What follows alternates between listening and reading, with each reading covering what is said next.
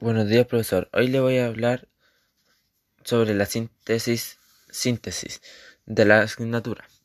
Aprendí nuevos instrumentos, canciones nuevas, recordé zonas típicas de Chile y aprendí más sobre los mapuches. Para mí sí ha cambiado la música.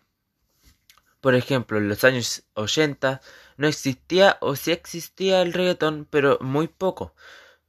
Y ahora ahora existe muy, se escucha mucho y han salido géneros nuevos como el trap, entre otros.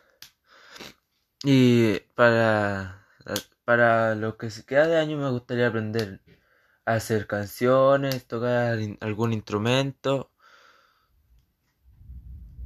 Y eso sería.